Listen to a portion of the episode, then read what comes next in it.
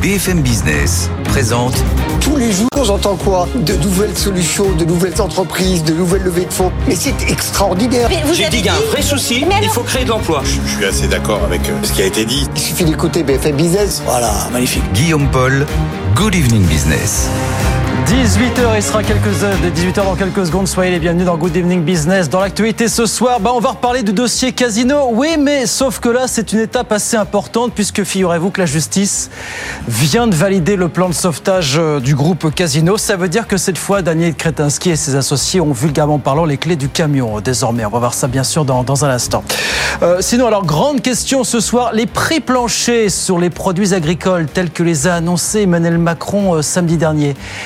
Est-ce que c'est possible euh, par rapport à la loi, par rapport à la concurrence? C'est une question dont on va largement parler ce soir, bien sûr, et puis on en parlera dans 10 minutes, puisque Thierry Blandinière, le directeur général du groupe Invivo, sera l'invité d'Edwige Chevrillon. Dans la grande interview, on parlera aussi ce soir de Renault qui a enfin dévoilé sa R5 électrique au Salon de Genève et qui en attend beaucoup, beaucoup, mais alors beaucoup apparemment. Et puis euh, ce rapport qui est sorti en France aujourd'hui qui suggère tout simplement de taxer les milliardaires européens à hauteur de 2% de leur patrimoine. Tout ça rapporterait la bagatelle de 40 milliards d'euros. Voilà le programme. Non exhaustif, bien sûr. On est ensemble jusqu'à 20h sur BFM Business. Good Evening Business, le journal.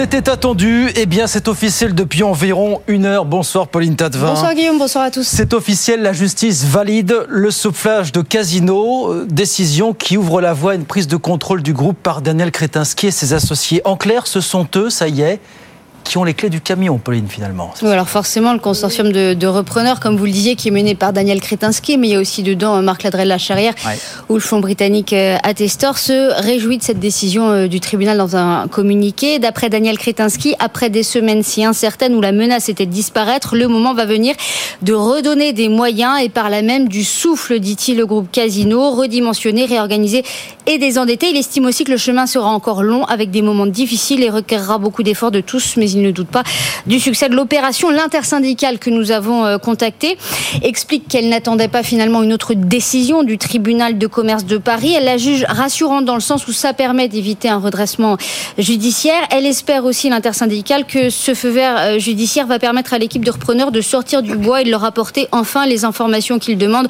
au niveau euh, social, notamment sur l'accord de méthode, le PSE ou encore l'avenir des entrepôts. Désormais, cette nouvelle équipe, donc vous l'avez dit, elle a les clés du, camion, hein, parlant. Elle sera officiellement propriétaire le 27 mars, mais dès maintenant, elle peut accéder directement aux équipes, aux locaux, ce qu'elle n'avait pas le droit de faire euh, jusqu'à maintenant. Il y a un certain nombre de données auxquelles elle n'avait pas accès, ce qui va sûrement lui permettre d'être plus précise, hein, justement, avec les syndicats.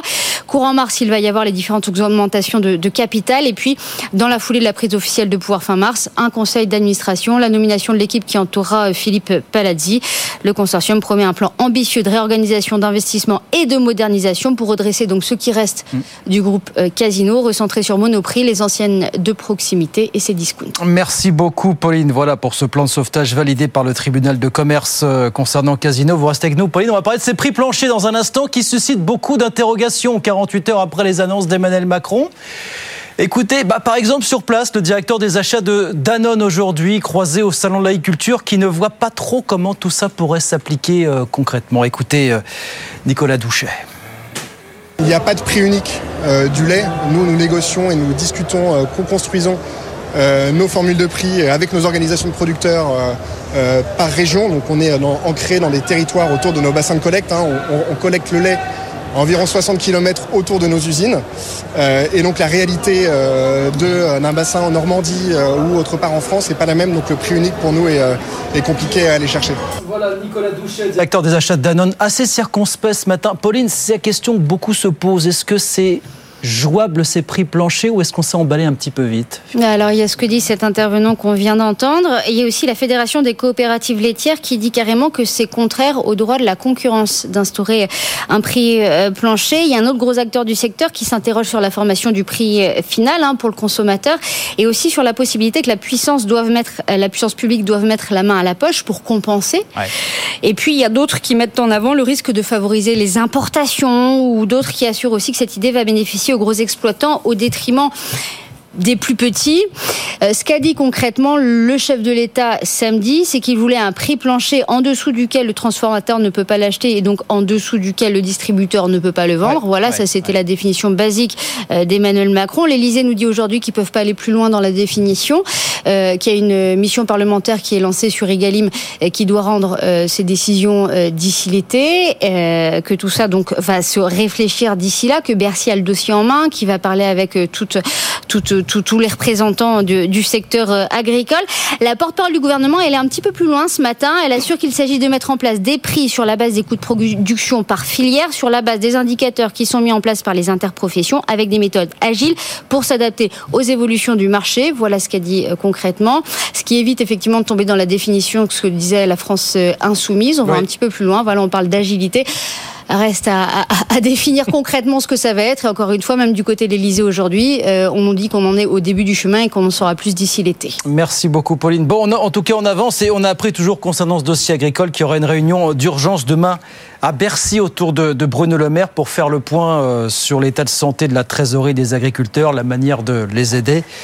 Il y aura des représentants du fisc, il y aura des représentants des banques, des assureurs et de la MSA pour parler de tous ces sujets. Et puis, euh, pendant ce temps, à Bruxelles, les 27 ministres de l'agriculture sont en train de plancher un peu en urgence, là aussi, pour amplifier, euh, pour simplifier, pardon, les règles de la PAC. Euh, en plus de ce qui a été annoncé récemment sur les jachères, la question d'une possible restriction des importations ukrainiennes est aussi sur le tapis. Vous le voyez si vous regardez à la télévision. Les abords de la Commission européenne ont été envahis par des centaines d'agriculteurs venus de toute l'Europe. 18h05, grande journée pour Renault qui a dévoilé à Genève, je vous le disais, sa nouvelle R5 à batterie. Elle sera lancée à un prix de base de 25 000 euros hors bonus. Ça a été rendu possible, expliqué aujourd'hui Luca Demeo, par le fait que de plus en plus on réduit le nombre de pièces pour construire ces véhicules électriques. Écoutez le DG. Nous, on a en moyenne 1600 pièces par voiture euh, dans une voiture classique.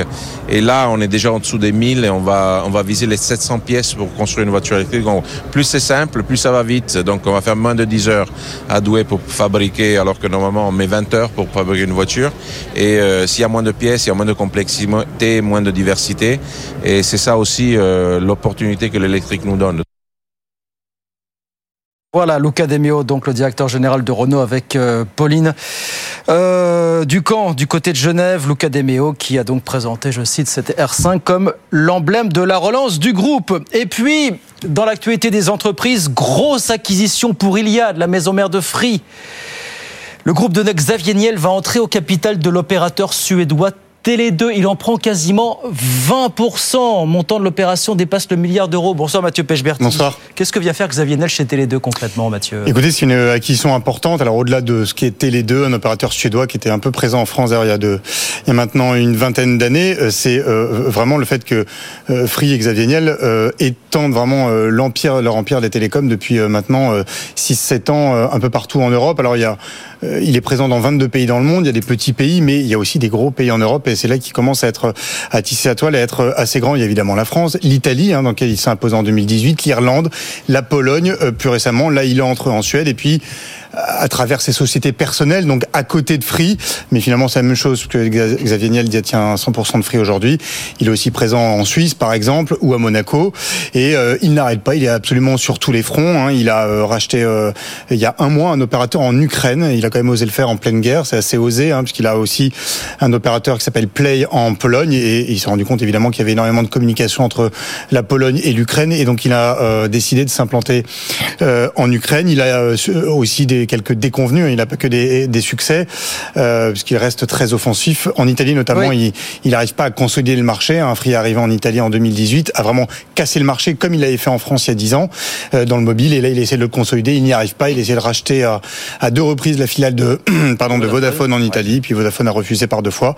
Et puis dernière chose, là, euh, ces dernières semaines, il essaye de euh, de racheter la filiale d'Altis au Portugal, hein, qui est englué dans un scandale de, de corruption. Pour le moment, le, le procès est en cours et on verra bien ce que ça donnera dans les mois qui viennent. Voilà, Xavier qui continue en tout cas à tisser sa toile irrémédiablement en Europe, Pas que, mais aussi en Europe. Merci beaucoup Mathieu. Mathieu Pechberti avec nous sur BFM Business. 18h09.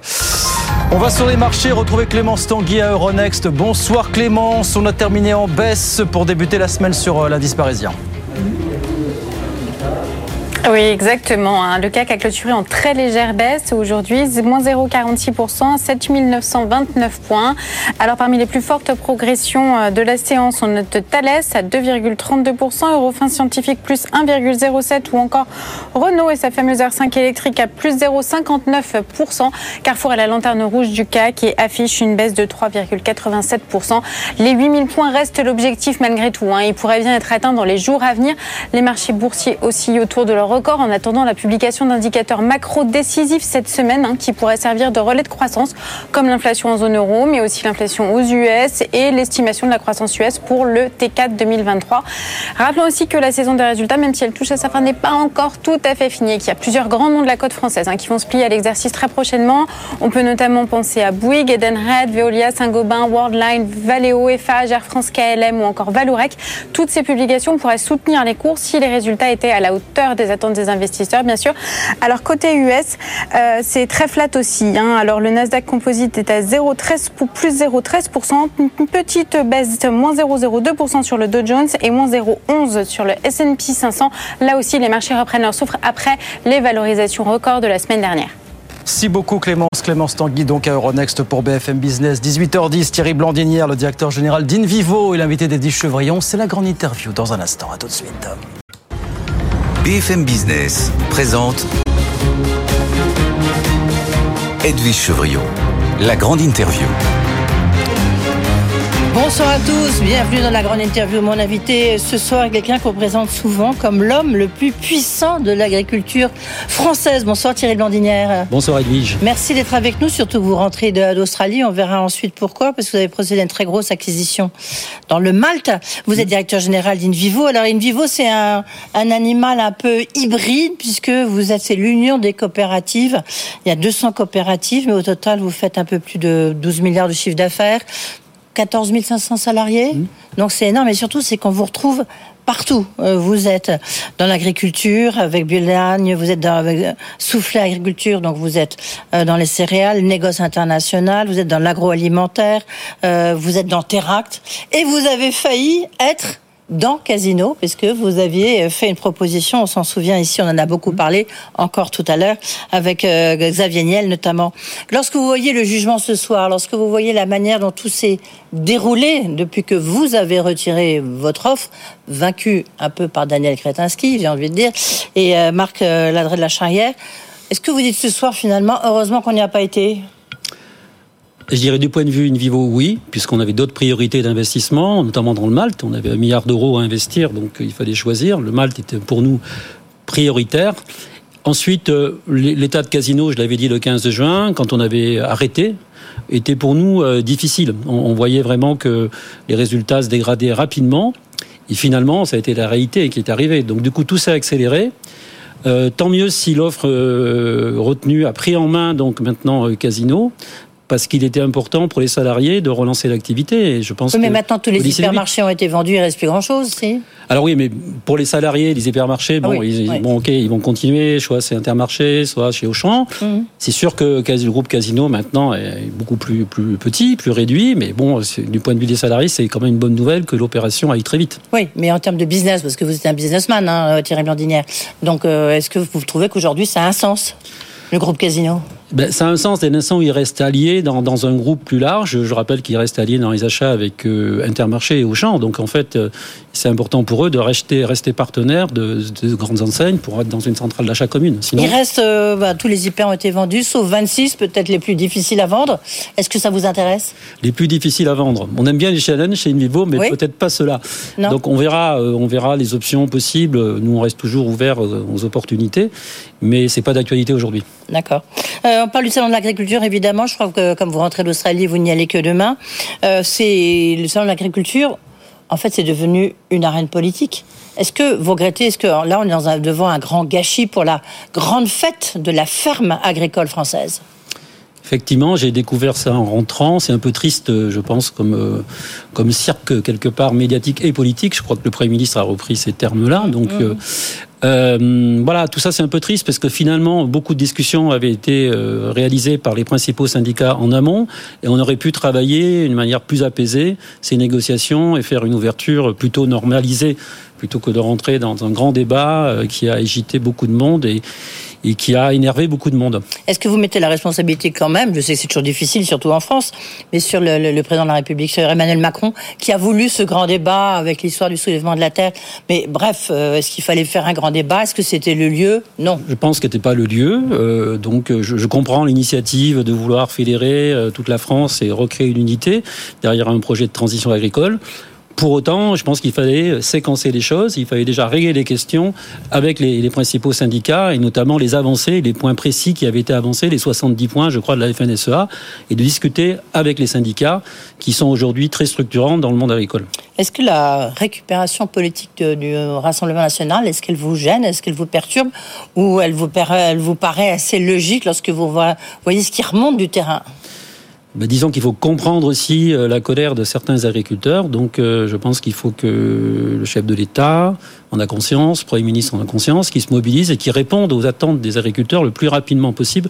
C'est la meilleure des réponses euh, pour continuer une démocratie, on va dire, normalisée en France. Thierry Blandinet, on va essayer de voir avec vous comment on peut s'en sortir, parce que beaucoup disent, craignent, redoutent, peut-être vous aussi, que ça reparte ensuite, parce qu'en plus le président Macron a fixé un nouveau calendrier il y a encore trois semaines de plus. Euh, vous craignez que ça reparte après le, le salon de l'agriculture, juste comme ça? En fait, il faut aller très vite. Donc, si les décisions sont prises, il y a des décisions qu'on va prendre très rapidement, c'est-à-dire d'arrêter la surtransposition des normes immédiatement. C'est de la responsabilité euh, du président de la République, du Premier ministre et du ministère de l'Agriculture. Ils peuvent le prendre, ils prendre ces décisions très rapidement. Ensuite, ils peuvent regarder ce qui se passe au niveau européen sur les dérogations qui ont été accordées à des pays qui créent une concurrence déloyale. Donc, est-ce qu'on peut remettre à plat toutes les dérogations et ne s'aligner sur euh, quelque part le, le moins de 10 ans pour baisser les coûts et, et être beaucoup plus compétitif? Ans. Intéressant quand même. Ouais. Ouais, C'est ce qu'il faut. Il faut absolument baisser les coûts, il faut être compétitif et il faut arrêter de rajouter des normes aux normes. Alors la solution euh, qui semble la solution un peu miracle, c'est le prix plancher. Est-ce que pour vous, le prix plancher, c'est une bonne idée? C'est une fausse bonne idée? On va rappeler que ça existait dans la PAC de 1992, ça s'appelait les prix garantis. Ouais. Après, certains disent, bah, du coup, voilà, on a été... Euh, euh, il y a eu euh, des tonnes de beurre, on ne savait pas quoi en faire, qui mm. les, les frigidaires de l'Union européenne. Vous, le prix plancher, est-ce que c'est une solution? Vous êtes partout, vous êtes de tous les côtés, vous. Pour moi, le, le prix plancher sera difficile à appliquer. Alors après, chaque filière, effectivement, agricole prendra ses responsabilités. S'agissant de la filière céréalière, je crois que ce ne serait pas d'actualité parce que nous sommes sur un marché bah mondialisé. Non, je rappelle qu'une tonne sur deux produite en France est exportée, donc euh, c'est un non-sujet pour nous. Donc il faut que nous, on s'organise différemment dans la filière céréalière. On ne peut pas rentrer dans ces négociations de prix plancher. Ok, mais sur d'autres, sur, sur des plus petites, euh, plus petites exploitations agricoles, est-ce que ça vous paraît possible d'avoir des prix planchers pour certains déjà et pas pour d'autres? C'est un marché protégé, donc ça sera peut-être euh, au niveau régional, euh, des circuits courts, il peut y avoir des exceptions euh, française, on peut, on peut le dire, mais ça restera marginal pour moi, euh, parce qu'on est sur un marché ouvert, parce que ça n'a pas de sens, parce que s'il y a un prix plancher, à un moment donné, il sera trop cher ou, pas assez cher, et donc ça aura des conséquences sur les importations. Du coup, si on est plus compétitif, finalement, parce qu'on a des prix planchers, les importations continueront à augmenter euh, effectivement en France et en Europe. Et donc, euh, donc ça va perturber, euh, perturber encore plus l'agriculture française. Donc, faut pas faire rêver les gens avec un prix plancher qui, pour moi, n'est pas la bonne solution. D'accord. Donc, les, les, grands accords internationaux, parce que vous, enfin, je disais que vous êtes partout. Vous êtes, vous rentrez d'Australie, vous avez, vous êtes un grand céréalier, vous, vous êtes une multinationale. Et en même temps, vous êtes à la tête, vous êtes une union de coopératives. Mmh qui est faite d'agriculteurs. Mmh. C'est là où je dis que c'est presque contradictoire par rapport à tous les débats qu'on a aujourd'hui. Est-ce que ces, ces, grands, ces grands accords, est-ce qu'il faut le Mercosur, est-ce qu'il faut le signer ou pas? Alors il faut le renégocier, il faudra trouver un accord, puisqu'il faut qu'on soit dans, dans, dans l'international, dans la mondialisation. Alors c'est vrai que la mondialisation heureuse, c'est fini, que pour autant l'économie mondialisée existe. Il faut savoir peut-être euh, négocier différemment, créer des rapports de force organisons-nous en Europe pour créer des rapports de force pour mieux négocier ces accords internationaux et ne pas les subir. Donc je pense que L'union fait la force, hein, on est d'accord. Donc à partir de là, il faut être ensemble avec les Allemands, se réunir avec une vraie politique agricole compétitive euh, qui est en capacité d'exporter, de prendre des parts de marché et de rivaliser avec les grands Ok, opérateurs. mais on voit bien que c'est pas ce dont c'est pas le modèle dont veulent les agriculteurs français en ce moment. C'est pas celui-là. Alors moi je pense qu'il faut, vous avez plusieurs agriculteurs, plusieurs types d'agriculture. Bah, ceux qu'on entend, euh, Et- et- ceux, qui et- ont, bah, ceux qui ont l'air les plus touchés, qui ont été sur les barricades, Ah, mais je, qui ont je, été sur je- leurs tracteurs, qui sont montés à Paris. je comprends aussi certains agricul- agriculteurs dans des, dans des petites fermes qui ont besoin d'avoir euh, suffisamment d'oxygène, de trésorerie pour continuer leur activité. Euh, pour autant, euh, si on, parle des céréaliers, vous avez une autre approche du marché. Ah non, mais bien et sûr. donc à oui. partir de là, c'est c'est pas le même type d'agriculteur, c'est pas les mêmes réponses qu'il faut apporter à la crise actuelle. Oui, mais est-ce que c'est pas tout le problème là que vous êtes en train de souligner ou de pointer du doigt, euh, Thierry Blandinière, c'est que en fait il y a plusieurs agricultures. Il y a les grands céréaliers comme vous, comme Arnaud Rousseau, hein, du reste le président de la FNSA, et puis euh, donc les- il y a le reste des exploitations. Il y a 400 000 euh, exploitations agricoles, mais il y en a de, de- de- de- de toutes les sortes. Euh, Donc euh, ben, on voit, ça va être difficile de trouver une gestion de crise, une sortie pour euh, tout le monde qui soit la même. C'est même impossible en fait. C'est- exactement ça. C'est pour ça quand on parle d'une solution un peu cliché comme prix plancher, ça n'a pas de sens parce que vous voyez, on parle de plusieurs agriculteurs. Donc maintenant, il faut regarder filière par filière et apporter des solutions à chaque filière. Euh, chaque filière a sa problématique. Donc il faut être, faire du sur-mesure, il faut être spécifique, prendre en compte la réalité du terrain. Vous êtes, euh, je le disais, vous êtes agriculteur euh, dans l'industrie agroalimentaire, euh, vous êtes aussi dans la grande distribution. En fait, qui, où sont les meilleures marges? Qui s'en met, voilà, qui, voilà, où sont les meilleures marges? Alors après, ça dépend comment ça se passe. Non, mais chez vous, par exemple. Prenons quand, chez vous. Quand on regarde, ben, Où est-ce que vous gagnez ça- l'argent? ça, dépend des moments. Euh, quand les cours montent, forcément, les, les céréales, euh, forcément, les céréaliers gagnent plus d'argent. En même temps, ils ont aussi euh, des charges supplémentaires parce que je rappelle que les engrais euh, sont montés, etc. Donc, euh, mais pour autant, ils ont eu plus de trésorerie. Là, on est dans un phénomène où finalement, ceux qui avaient plus de marge maintenant vont devoir assumer la baisse des prix. Puisqu'on est maintenant sur des cours de céréales qui sont passés en dessous des 200 euros. Pour autant, les charges sont toujours plus ou moins là. Et donc là, il y a quand même un effet ciseau devant eux qui est considérable si je prends les céréales. Donc du coup, en fait, qu'est-ce qui se passe? Euh, les, pa- les tarifs ont été passés. Donc première transformation, deuxième transformation, grande distribution, consommateur. Donc c'est arrivé à 15% ou 20% d'augmentation. Donc là, il va y avoir un reflux qui va s'organiser sur deux ans, progressivement, mais on ne va pas revenir au prix d'avant, parce que vous savez que les salaires ont augmenté, les charges ont augmenté, donc on n'est pas revenu au prix d'avant. Pour autant, il va y avoir certainement une déflation euh, douce qui va s'opérer d'ici la fin de l'année. Ouais. Et donc, en vous termes de marge, pas oui, complètement à ma question. et je à la qui est que, responsable de cette crise En fait, en fait, C'est ça qu'on cherche. C'est une question de décalage. Quand, quand, quand vous achetez et vous vendez, Mhm. il y a un moment donné, bah, il y a un décalage. Euh, Donc, du coup, euh, quand vous vendez à un bon prix, ben, finalement, euh, vous achetez moins cher, donc vous avez plus de marge. Mais après, quand vous rebaissez, vous achetez plus cher. Donc, vous êtes toujours dans ce mouvement perpétuel. Nous, on voit bien des semences jusqu'au retail, comment circule la marge? Donc, on a bien vu sur deux ans comment les, les choses se sont passées. Et en fait, petit à petit, euh, les marges se sont reconstituées par rapport à un niveau euh, de départ, en fait. Mais on a dû gérer une volatilité, considérable des cours aujourd'hui. Est-ce qu'il faut, est-ce qu'il faut supprimer les centrales euh, européennes euh, qui sont dans le collimateur, de, notamment de Bruno Le Maire avec la. Est-ce qu'il faut les interdire dans la loi Egalim 4 Mais moi, je vois pas comment, au niveau européen, on peut interdire ces centrales. Enfin, d'un point de vue euh, légal, franchement, je ne sais pas. Euh, elles ont toujours existé, européenne. ces centrales européennes. Elles ont toujours existé et elles servent beaucoup à négocier les grandes marques, en fait. Et donc, en fait, pour négocier avec des grandes marques internationales, américaines notamment, elles, elles peuvent apporter quand même un plus dans la négociation pour baisser le prix euh, du Coca-Cola en France, par exemple. Donc, il, faut, il faut aussi euh, voir ça comme un, un effet positif. C'est pas le petit agriculteur qui va négocier au niveau des centrales européennes. Ça n'existe pas. Quel va être, euh, après on parlera d'Invivo, mais quel va être votre apport à cette sortie de crise, Thierry Blandinière? Comment, encore une fois, comment vous la voyez, sachant qu'on on vous présume comme l'homme le plus influent et puissant de la- l'agriculture française? Mais nous, ce que l'on souhaite euh, dans un premier temps, c'est euh, que les normes euh, soient, soient évoluent, en fait. Notamment le Green Deal. Aujourd'hui, c'est un vrai sujet avec le programme Farm to Fork, qui était un programme qui est toujours un programme de décroissance. C'est-à-dire que, objectivement, euh, sur le long terme, on baissait notre agriculture, euh, voilà, dans son potentiel de 20%. Donc c'est c'est énorme quelque part. Et l'étude d'impact a été réalisée par les Américains qui ont dit, ben, bonne nouvelle, finalement, on va pouvoir vendre plus en Europe. Ça, c'est plus possible. Il faut changer le Green Deal. Il faut être toujours dans cette logique de transition. Il ne s'agit pas de revenir à l'agriculture d'avant, mais trouver une nouvelle agriculture, produire plus, c'est essentiel pour donner de l'espérance aux agriculteurs, dire politiquement qu'il faut produire plus, mieux et durable. Et ça, c'est possible aujourd'hui. Le, donc, le résultat des courses, on verra dans trois semaines, paraît-il. Ça va être un peu compliqué, on a le sentiment. Donc, euh, c'est pas pour tout de suite la résolution de cette crise. In vivo, vous rentrez d'Australie, je le disais, vous avez procédé, c'était en décembre 2023. Grosse opération de plus d'un milliard mmh. euh, en rachetant le Malte, numéro un du Malte United Malte euh, en Australie. Mmh. Euh, c'est en même temps, c'est un, un, moment où les cours sont un peu compliqués, non, du Malte. Oui, alors bon, euh, là aussi, euh, la consommation de la bière euh, ralentit un peu, oui. parce qu'avec l'inflation, les, les, grands brasseurs qui sont nos principaux clients, bah, on recule. Donc, donc on n'a pas la, la, croissance mécanique du moment du rachat, c'est-à-dire il y a un an.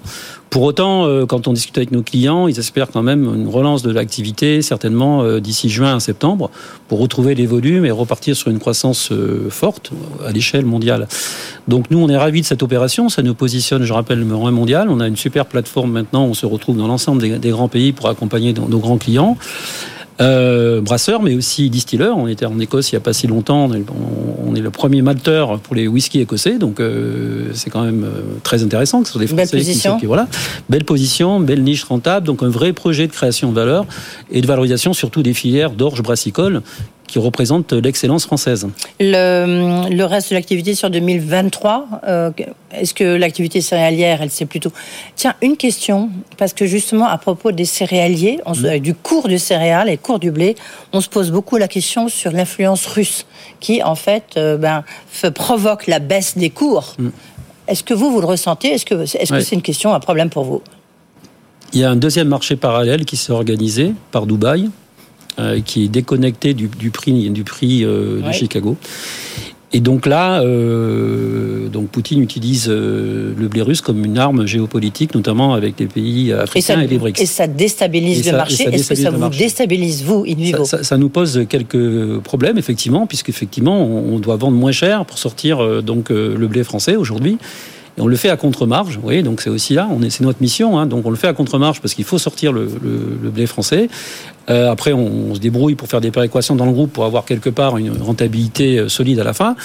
Mais on fait l'effort actuellement pour maintenir les volumes et les parts de marché. Donc mmh. euh, tout ça, c'est pour subir euh, voilà le blé russe qui aujourd'hui est très puissant. Hein, je rappelle 70 millions de tonnes exportées sur sur l'ensemble de l'Afrique et du Moyen-Orient, et c'est très difficile pour nous. Et notamment l'Algérie, qui était notre principal client, a switché en partie euh, sur du blé russe. Donc euh, on a quand même devant nous euh, des difficultés à, à surmonter. Oui, donc l'influence russe, c'est un vrai problème quand même. Oui. C'est une arme, ouais. c'est une arme indirecte, mais une vraie arme de la part du, du gouvernement. 2023 aura été un aura été une année comment pour Invivo donc euh, nous, avec des cours un peu chahutés. On, on, sort. Alors vous savez, on clôture au 30 juin. Oui, vous êtes. Donc, vous êtes donc, on a, voilà, donc là, on a sorti des bons résultats.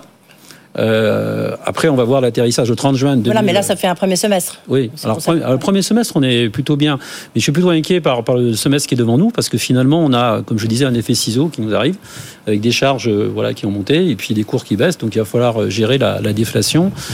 Euh, ce qui n'est pas un moment facile à gérer dans, dans le trading de céréales. Oui. Mm. Le, un endettement quand même trop élevé pour vous C'est un peu de l'objectif sur 2024 enfin, Ouais, mais non, on, 23, avec, avec, nos banquiers euh, et nos partenaires financiers, on, on est alignés, c'est-à-dire qu'on délivre à chaque fois nos résultats, nos covenants financiers.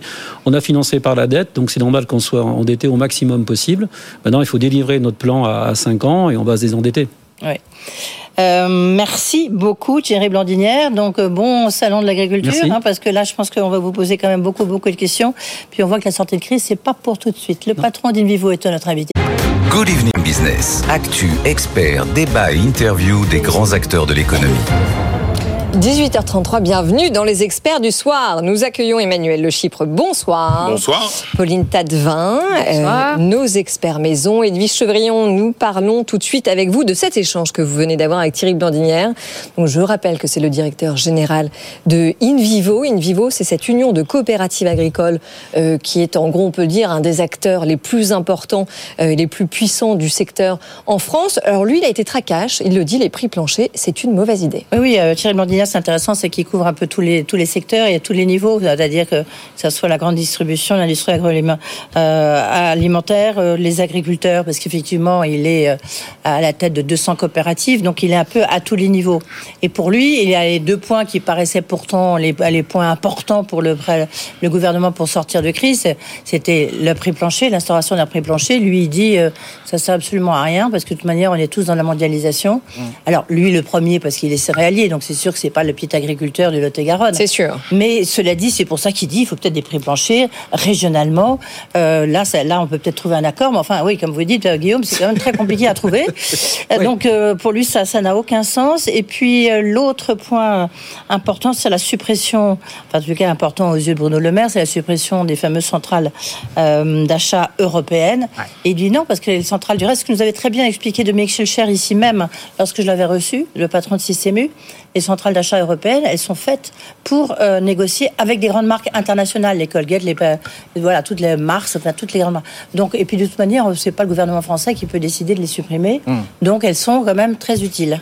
Oui, alors sauf quand même que les centrales d'achat européennes, elles ont été utilisées et on le sait par certains acteurs du secteur pour contourner la loi française et euh, justement bénéficier de d'une loi quand même un peu plus facilitatrices pour leur marge. Ouais, alors ça, c'est des choses qui sont, euh, voilà, comme vous dites, c'est certains, pas tous, visiblement. Et en plus, c'est, euh, comment dire, c'est surveillé. Il y a moyen de surveiller aussi ce qui se passe là-bas et de, et, et, de.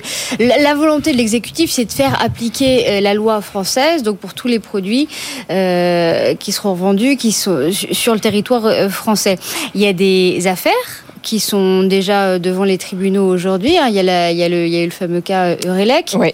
Euh, la centrale euh, de Leclerc. Voilà, il y, a, des moyens effectivement de faire pression euh, d'une façon ou d'une autre sur ces centrales d'achat. Je me permets de revenir juste sur sur InVivo parce que vous avez raison. Hein, c'est non seulement un énorme acteur français, mais c'est aussi un gros acteur mondial. on parlait il d'Australie. Il vient de signer un accord, un, rachat, un deal pour le plus gros acteur de, de, de, Malte.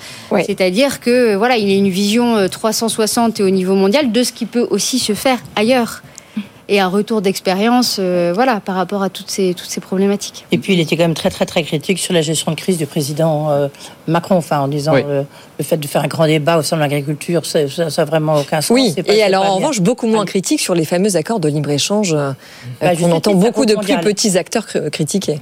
Oui, mais parce que lui, c'est un grand acteur mondial. Voilà. Surtout, il est au cœur de cette mondialisation. Mais il explique aussi que pourquoi c'est important, à condition qu'il y ait les mêmes normes, il y ait les mêmes normes, pardon, bah, pour tout le monde. Oui. Je voudrais revenir un instant sur cette histoire des, prix, euh, des prix planchers. On va écouter un acteur qui, en parlait aujourd'hui sur l'agriculture, c'est le patron des achats de, Danone que BFM TV a croisé, Nicolas Docher, qui dit, et je ferai réagir Emmanuel là-dessus, qui nous fera un petit cours d'histoire, qui nous dira, on voit pas trop comment on peut appliquer ça concrètement. Écoutez ce qu'il disait euh, ce matin. Il n'y a pas de prix unique euh, du lait. Nous, nous négocions et nous discutons, co-construisons euh, nos formules de prix avec nos organisations de producteurs euh, euh, par région. Donc on est ancré dans des territoires autour de nos bassins de collecte. Hein.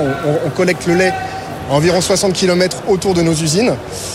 et donc la réalité d'un bassin en Normandie ou autre part en France n'est pas la même. Donc le prix unique pour nous est, est compliqué à aller chercher.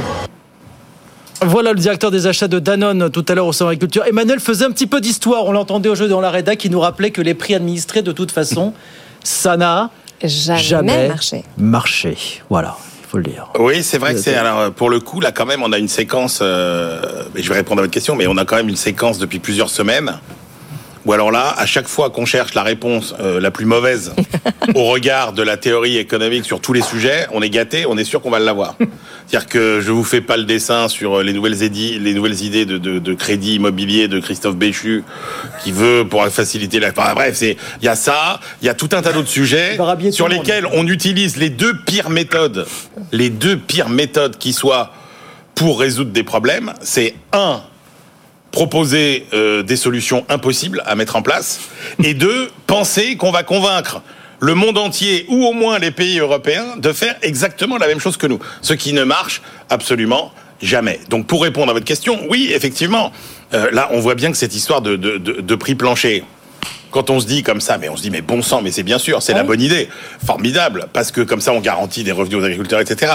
Mais la réalité, c'est que euh, un, quand vous rentrez dans le détail des, des, des, des, des débuts de, de, mise en place, vous vous dites effectivement selon les filières, selon les produits, selon les régions, vous voyez bien que ça va être un truc complètement impossible. Et d'ailleurs, ça existe déjà. Ouais. Et de toute façon, on voit bien que ça ne fonctionne euh, pas. Enfin, attendez, parce que ça existe déjà. Comment ça, ça existe Bah, déjà ça existe déjà, les prix de référence. Les indicateurs de euh, coûts de production. Les indicateurs de coûts de production dans les filières, ça existe déjà. C'est censé Oui, d'accord, mais c'est pas pour ça que les agriculteurs ne Oui, vendent mais pas à c'est censé être utilisé dans euh, les lois Egalim et dans le respect Ouais. des lois Egalim, etc. Voilà. Alors en fait, il y a des filières dans lesquelles ça n'existe pas encore parce qu'on n'a pas réussi à les calculer, etc. Donc on voit bien que ça ne marche pas. Après, quand on a effectivement appliqué ces prix planchers ou les prix plafonds, ce qui était le cas de la PAC avant 1992, on s'est retrouvé à nager dans des océans de, PAC de 2000. lait et des, Ouais. et des montagnes de beurre parce que ça provoquait de la surproduction. Oui.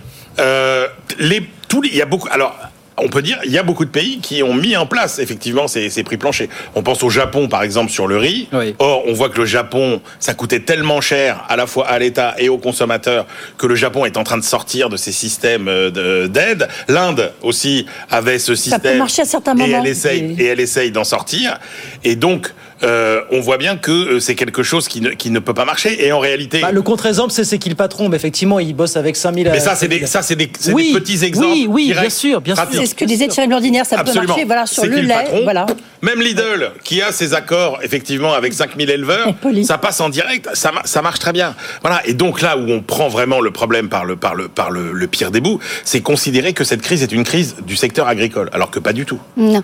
Il y a, il y a- y a- il y a Paul- un Pauline sujet aussi parce que non seulement on en parle en France, mais le président de la République assure qu'il en a déjà parlé à Ursula von der Leyen et que les discussions se poursuivent pour instaurer un prix plancher au, au niveau européen. Et dans la même séquence, si je puis dire, euh, du côté de, de l'Élysée, on n'exclut pas déjà de revenir sur cette mesure si les conditions de maintenir une concurrence équitable ne sont Mmh. pas établies. Voilà. C'est-à-dire que les discussions sont à peine entamées, que déjà on allume des feux. Une concurrence équitable là aussi, c'est compliqué, Ça va être hein. hyper compliqué. Ça va être compliqué, mais alors quand même pour, euh, rebondir sur ce que vous disiez, Emmanuel, si ce n'est pas une crise agricole, c'est une crise. Bah, c'est très simple. C'est qu'en fait, quand vous regardez euh, les problématiques qui sont soulevées par les petits agriculteurs, parce que toute, les, la- Edwige l'a très bien dit, euh, toute l'agriculture française ne va pas mal, encore une fois. Oui. Et vous vous retrouvez quoi Avec des agriculteurs qui souffrent exactement des mêmes problèmes que tous les patrons de petites entreprises, d'indépendants, euh, d'artisans en France. Complexité Donc, administrative. le vrai sujet, c'est comment on fait pour rendre compétitifs ces petites entreprises, et on revient sur la thématique de la simplification des charges, etc., qui fait que euh, avec ça, c'est le meilleur moyen d'aider Oui, ces enfin entreprises. c'est pas que ça, parce que juste quand même, le secteur agricole a perdu en souveraineté euh, de manière dramatique Oui, mais ces sur quel dernières secteur années. Le Sur quel poulet, secteur l'élevage, Sur le le poulet, porc. sur sur, l'élevage. sur l'élevage, Mm. sur euh, les, les, les fruits. Et pourquoi? Parce que quand ça vous coûte 12 euros de l'heure d'envoyer des gens dans les Ah bah, on en revient au coût du travail en oui, France, mais c'est bien pour ça que je vous dis que si on simplifie Là, il y a des mesures qui ont été euh, prises hein, pour le les coup. problèmes et, et- et qu'on et qu'on met les, les, les, les PME françaises sur un même plan d'égalité que toutes les autres dans tous les secteurs. C'est pour ça que je dis que c'est une erreur de croire que c'est une crise spécifiquement agricole. Edwige Il Chevrillon. reste excédentaire sur le plan de l'exportation. Ah oui. Troisième filière exportation. Pardon, Edwige. oui. Juste, oui, troisième, absolument, dans le, le point dans le commerce extérieur. Non, l'autre point que soulignait Thierry Bandinière, le, le patron d'Invivo, c'est de dire, pour le coup, c'est sur les normes, les normes administratives, Qui les normes obligatoires, Ouais. qui s'empilent, et que là, il disait qu'il fallait faire, puisqu'il y avait beaucoup d'exceptions au niveau européen, et qu'il fallait, à ce moment-là, regarder le moins 10 ans pour qu'on se mette tout le monde au même niveau avec les Hongrois, les Bulgares, euh, les Danois, euh, etc. Ça, j'ai trouvé ça. Alors ça, pour le coup, ça serait à l'inverse de ce qu'on a fait dans les années 60, où on s'était accordé sur le mieux 10 ans, puisqu'on s'était accordé sur les prix allemands. Et ce qui avait créé un problème, Mais à l'époque, vous n'aviez pas fait rentrer euh, tous les pays d'Europe de l'Est euh, qui ont des salaires. euh, À l'époque, on était beaucoup moins nombreux, c'est clair. Pauline. Ouais. On parle de Pauline. simplification. euh, Ce qui est annoncé aussi du côté de, de l'Élysée aujourd'hui, c'est qu'à partir de, de demain, euh, il va y avoir des permanences dans toutes les préfectures pendant deux mois. Mois, permanence au cours desquelles les agriculteurs euh, de partout pourront venir porter leurs sujets, et notamment les sujets de trésorerie, parce que ça aussi c'est un sujet qui est très très important. Euh, ils vont recenser à partir de là euh, les problèmes visiblement qui ont lieu ici et là. Voilà, mais on parle de simplification.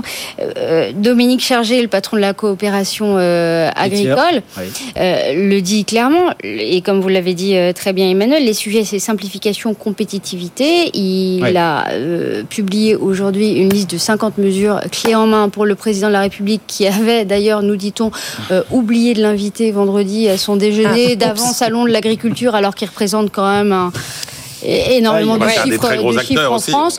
Bon, bref, voilà, il y a des acteurs comme ça qui ont des propositions très concrètes et qui misent sur la simplification Oui, mais plutôt enfin, que sur ce moment-là, on l'empilement des normes aussi et des règles. Et se poser la, question de la FNS, euh, FNSEA qui a fait plus de 60 propositions euh, il y a 15 jours. Euh, Ouais. Pourquoi n'ont-elles pas été Et les experts comptables qui ont 13 propositions, bah, ils savent de quoi ils parlent, les experts Ces comptables. propositions, 13 là. propositions majeures Ouais. sur la simplification. Non, a- après- Donc, toutes les propositions sont sur la table. Mais il y en a Et- sur et- lesquels ça avance. Il faut aussi, euh, voilà, il y a du travail qui Et juste, euh, ça juste, avance. ben, on posera tous la question demain parce que mon invité c'est la ministre de l'Agriculture, Ah, bah ministre voilà. déléguée, Ça tombe bien. Agnès Pannier-Runacher, qui sera là. On pourra lui poser toutes ces questions. Et on a bien lu. Donc, ré- réunion demain à Bercy autour de Bruno Le Maire, de Marc Fesneau pour parler de la trésor, Oui, c'est la ça. trésorerie des agriculteurs, comment les aider. Il y aura des, des agents du fisc. Des banques. Oui, parce que ce, que- ce Des banques, des assurances, de la mutualité sociale Ouais. agricole aussi. Qui va... Mais parce que ce qu'on n'a pas précisé pour nos auditeurs, c'est qu'en effet, samedi, euh, Emmanuel Macron euh, s'est euh, comment dire, précipité sur ses prix planchers, mais il a aussi annoncé des aides immédiates Ouais. aux trésoreries des exploitations en difficulté. hein.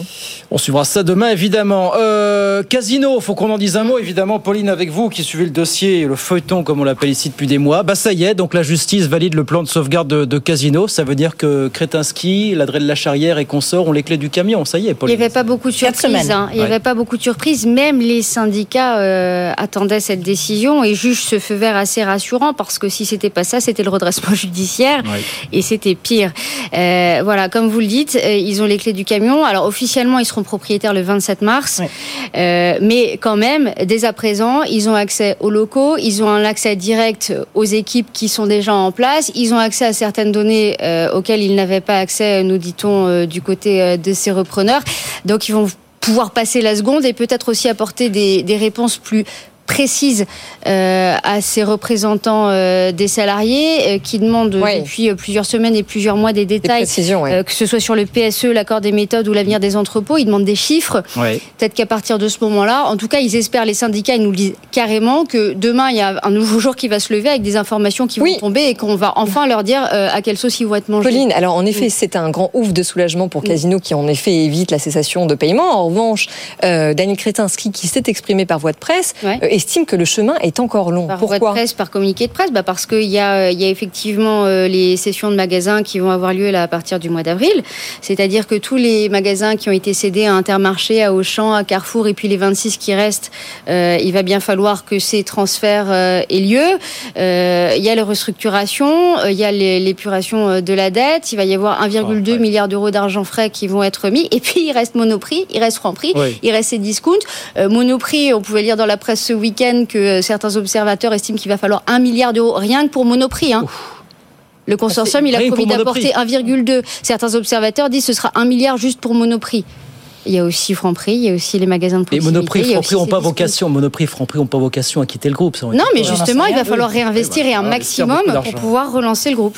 Oui, parce que j'ai envie de dire, on n'en sait rien, parce que Shretinsky, au départ, c'est pas ce qu'il avait acheté. hein. Il avait acheté le groupe Casino, euh, enfin, ce qu'il voulait acheter avec les, les, les hyper. Là, il reste plus euh, aucun hyper, si ce n'est les 26 qui n'ont pas trouvé euh. Et on a vu que Thierry Blandinière se disait peut-être, mais enfin, c'est sûr que c'est pas les meilleurs.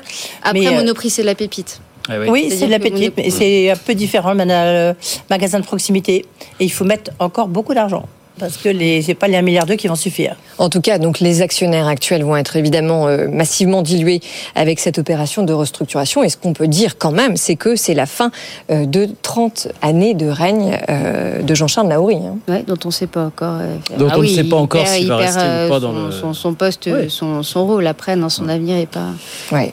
Non, je pense que son avenir est assuré. Oui. Je pense que pas. Alors Bah déjà, ce qui- ce point de vue-là, je pense qu'il n'y pas a pas de président de Casino, il y a mais son avenir est assuré. Donc il y aura plusieurs assemblées générales euh, au printemps et puis le nouvel donc, organigramme va se mettre en euh, place. qui augmentation de capital dans Ouais. les semaines qui viennent. Euh, 27 mars, euh, ils prennent le contrôle officiel du groupe. Derrière Assemblée Générale, nomination de l'équipe autour du patron Philippe Palazzi, qui travaille déjà comme depuis plusieurs semaines, depuis plusieurs mois peut-être, avec une ou deux têtes qui sont déjà connues. Et puis le reste de l'équipe va se constituer. Et puis derrière, je vous ai dit, hein, première session avril, etc. Bon, ça, ça concerne plus les, les repreneurs. La question du siège, hein. Du siège Et la question du Saint-Étienne, siège de qui Saint-Étienne, reste symbolique et en même temps socialement. politique. Mais que cette équipe oui, de, Cré- exactement. de Daniel Kretinsky a, a assuré euh, qu'elle maintiendrait. Donc comment Pourquoi Avec qui? Pas loin de 2000 salariés au siège. Politiquement, comme vous dites, effectivement, on voit mal le gouvernement euh, laisser le siège de Saint-Etienne. Bah, Les repreneurs se sont engagés, en tout cas, à le préserver. Oui, j'attends de voir. On va suivre ça de près. Alors, pour réveiller Emmanuel Le Chypre, on va parler de cette étude qui nous vient tout droit de l'Observatoire européen de la fiscalité et qui nous dit, calcul à l'appui, que taxer le patrimoine des milliardaires à hauteur de 2% au sein de l'Union européenne rapporterait 40 milliards d'euros par an. Eux qui ne payent que 6 milliards d'euros euh, d'impôts par an. Ah bah, la belle Qu'est-ce que vous en dites, Emmanuel? Pour ou Bah, contre? Bonne rien, ou mauvaise idée? Rien, c'est une idée euh, anecdotique.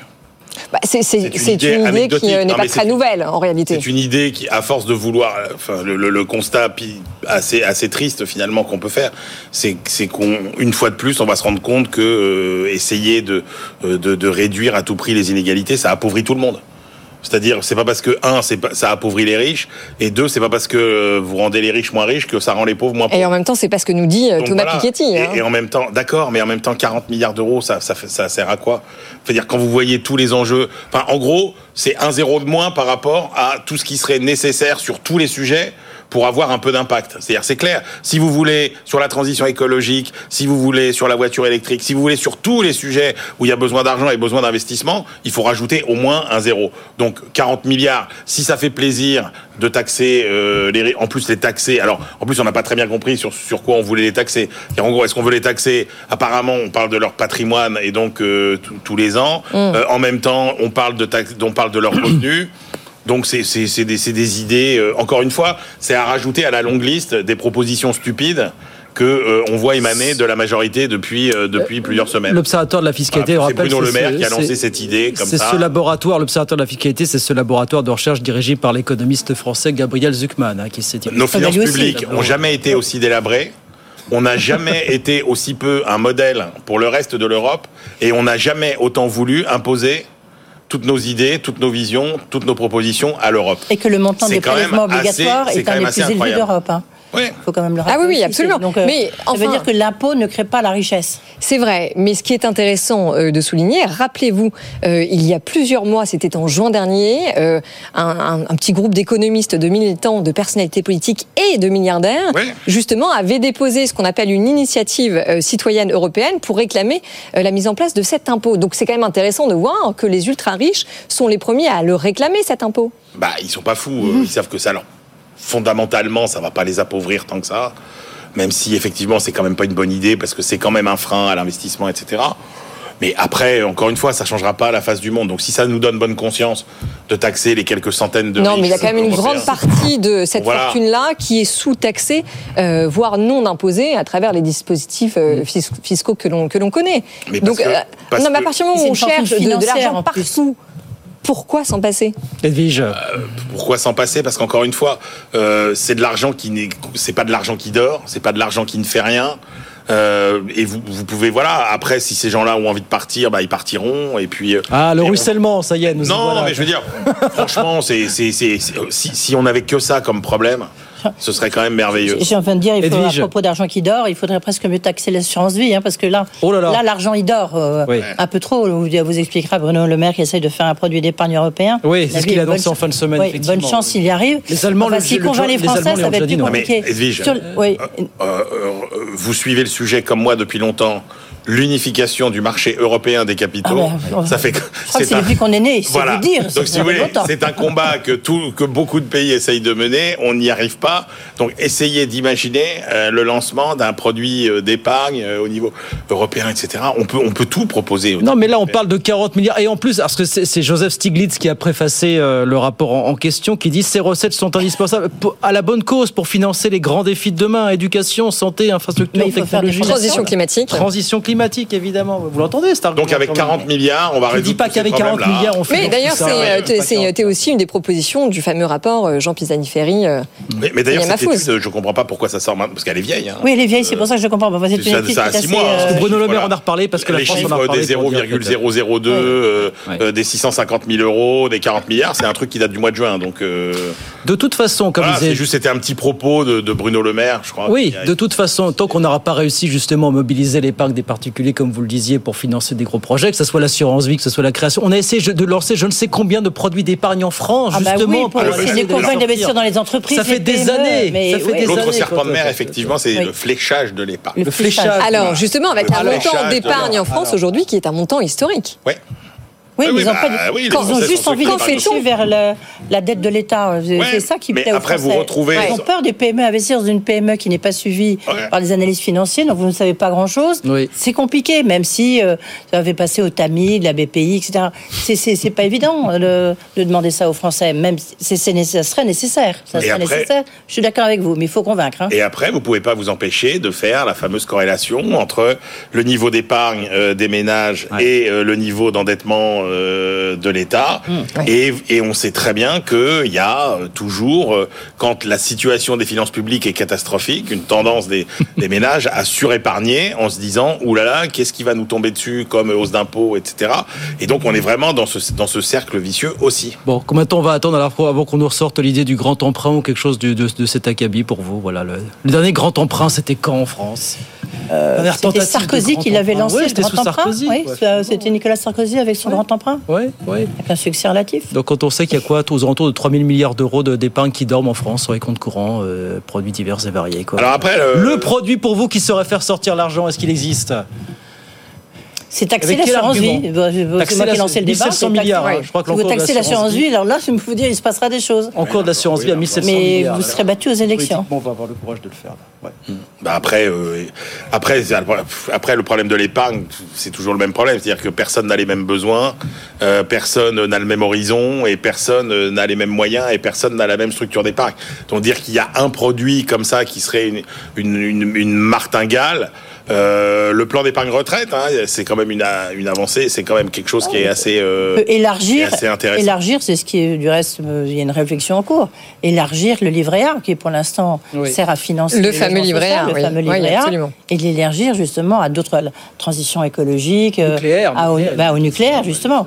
Euh, mais donc à l'élargir sur d'autres points, ça, ça peut être une solution. Et en même temps, pour faire en sorte que les gens épargnent moins, il faudrait aussi que le contexte géopolitique et économique soit moins incertain. Ah oui, mais là, là, on refait le monde là. Eh oui, et on n'a pas le temps parce qu'il croise reste une minute. trente. Et il reste une minute trente. Voilà. Le fléchage, j'ai oublié que c'était le fléchage. fléchage de l'épargne. à chaque fois, on promet le produit miracle qui va permettre de diriger l'épargne Oh, bah, chaque... vers euh, l'investissement. Le problème, c'est que les Français, ils aiment l'immobilier, ils aiment la pierre euh, et le livret A et l'assurance vie. Est-ce qu'on peut vraiment le reprocher? Bah, non, parce que c'est le produit Voilà. d'une histoire Et ben aussi voilà. et d'une culture. Voilà pour le fléchage qui n'est pas pour demain matin. Merci beaucoup à tous les trois d'être passés ce soir. Emmanuel Le Chypre, euh, Pauline Tadevin, merci beaucoup Pauline. Edwige, donc à demain, 18h10 avec Agnès Pannier-Runacher. Absolument. L'agriculture, faut suivre. hein. Maintenant, elle a changé de crèmerie. hein, Oui, oui, oui, oui, elle est passée ministre déléguée. Cela dit, ça peut être intéressant de. C'est quelqu'un qui peut faire ce qu'elle a fait dans l'énergie. C'est, elle, est très industrielle. Ouais. Elle connaît bien l'industrie, donc c'est établir des filières, essayer de mettre un tout petit peu d'ordre, et ça pourrait venir un appui. Comme elle a le bon créneau. profil pour tous les dossiers techniques. en Oui, fait. exactement. Et donc, euh, c'est. Grosse bosseuse. Ouais, C'est intéressant ce que vous dites dans le sens où Emmanuel Macron disait ce matin qu'il aimerait faire avec l'agriculture ce qu'il a fait avec l'industrie. Ah, voilà. Et bon, on verra demain Ouais. soir. Agnès Pannier-Runacher, donc demain soir à 18h10 avec Edwige. Merci beaucoup. 18h57, bah nous on revient dans un instant, évidemment. Oui, avec un casting de choc. Ils ne sont pas trois ce soir, nos experts, mais ils sont quatre. Euh, Beaucoup de sujets. On va parler du marché de l'automobile électrique, mais pas que. On va parler de casino, bien sûr, et puis de tous les sujets qu'on fait l'actu ces dernières heures. Et il y en a beaucoup, beaucoup, beaucoup. On est ensemble jusqu'à 20h en direct sur BFM Business. À tout de suite.